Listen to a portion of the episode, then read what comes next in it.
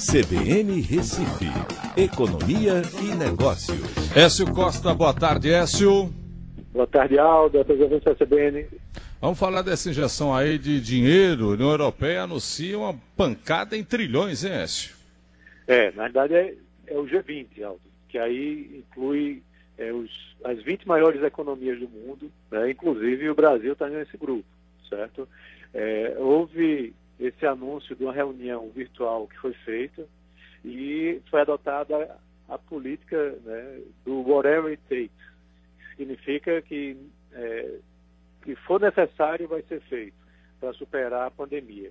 E aí os, os, líderes dessas 20 nações, que aí Bolsonaro participou também da reunião, é, informaram que a prioridade é a saúde, né, a vida das pessoas, mas que vão continuar injetando recursos né, e que há um montante de 5 trilhões de dólares que podem ser é, utilizados né, como políticas direcionadas, né, medidas econômicas que vão aí tentar conter impactos sociais, econômicos, financeiros.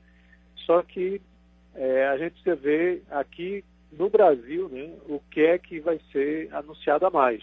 Né? É, a gente ainda é, tá não viu né? algo de concreto. A uhum. Bíblia Diniz, ontem, né, para você ter uma ideia, estava anunciando que teve uma conversa com Paulo Guedes e queria ser anunciado um pacote de 600 bilhões de reais.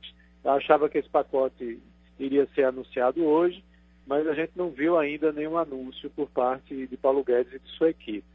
O que eu vi ontem foi que as medidas vão ser tomadas de forma gradual, para poder não tomar medidas erradas mas precisa pelo menos darem início, né?